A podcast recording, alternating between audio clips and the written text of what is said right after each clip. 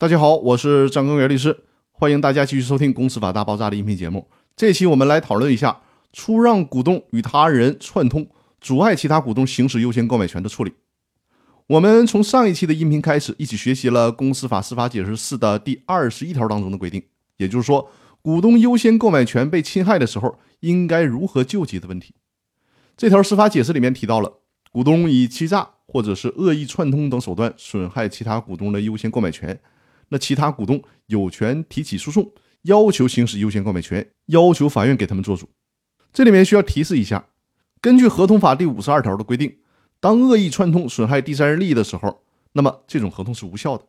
所以说呢，如果是转让股权的股东和第三方恶意的串通来骗其他的股东，那么转让股东和第三方签订的股权转让合同是无效的。除了这种情况以外，股东和其他第三方签订的股权转让合同是有效的。因此说，在这种情况下，往往可能并存着两份有效的合同，一份是股东和第三方签订的股权转让合同，另一份是股东和其他要求行使优先购买权的股东所形成的股权转让合同。同时存在两份有效的股权转让合同，那应该怎么处理呢？我们首先需要知道的是，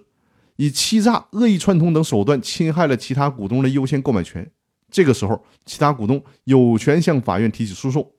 法院有权判决，在同等条件下，其他股东享有优先购买权。这种恶意串通的手段，上期音频里面也跟大家举了例子。比如说，本来这个股权转让的真实价格是二十万，却骗其他股东说这个股权转让的价格是一百万。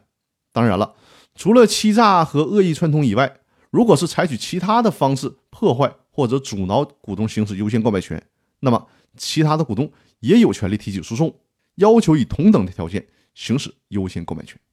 那好了，我们这周的音频就先分享到这里，我们下周继续，谢谢大家。